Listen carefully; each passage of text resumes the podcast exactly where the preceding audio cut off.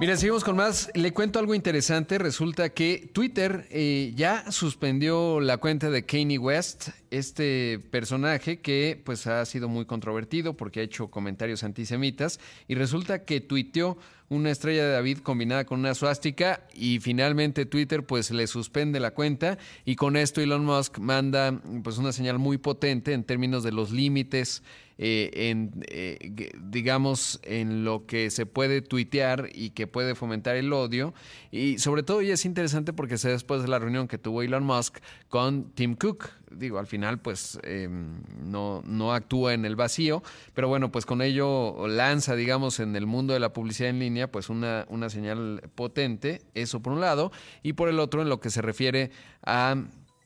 pues cómo se va a ir gestionando la libertad de expresión que nos tendría que gestionar mucho en esta plataforma. Así que bueno, pues eso no deja de ser interesante. Hace un rato me escribían, a lo mejor tienen, o sea, eh, tomo el punto en donde dicen, es muy confuso, primero estabas hablando de Macron, Twitter y luego hablaste de la inteligencia artificial, de lo que eh, tuiteó Andresen. Bueno, no, simplemente lo dejo en dos aspectos eh, separados. Uno, la inteligencia artificial y la potencia que tienen los mecanismos de GPT-3 eh, en términos de gestionar eh, discurso y jugar con las palabras, con estos modelos de cómputo, también de imágenes, ahí le recomiendo mucho DALI 2. Y por el otro lado, pues toda esta discusión importante, profunda, en términos de eh, la libertad de expresión y lo que se está dando ahora que Elon Musk tiene el control de una de las plataformas y no la que tiene más usuarios, sí en donde se dirimen muchos puntos de la discusión pública.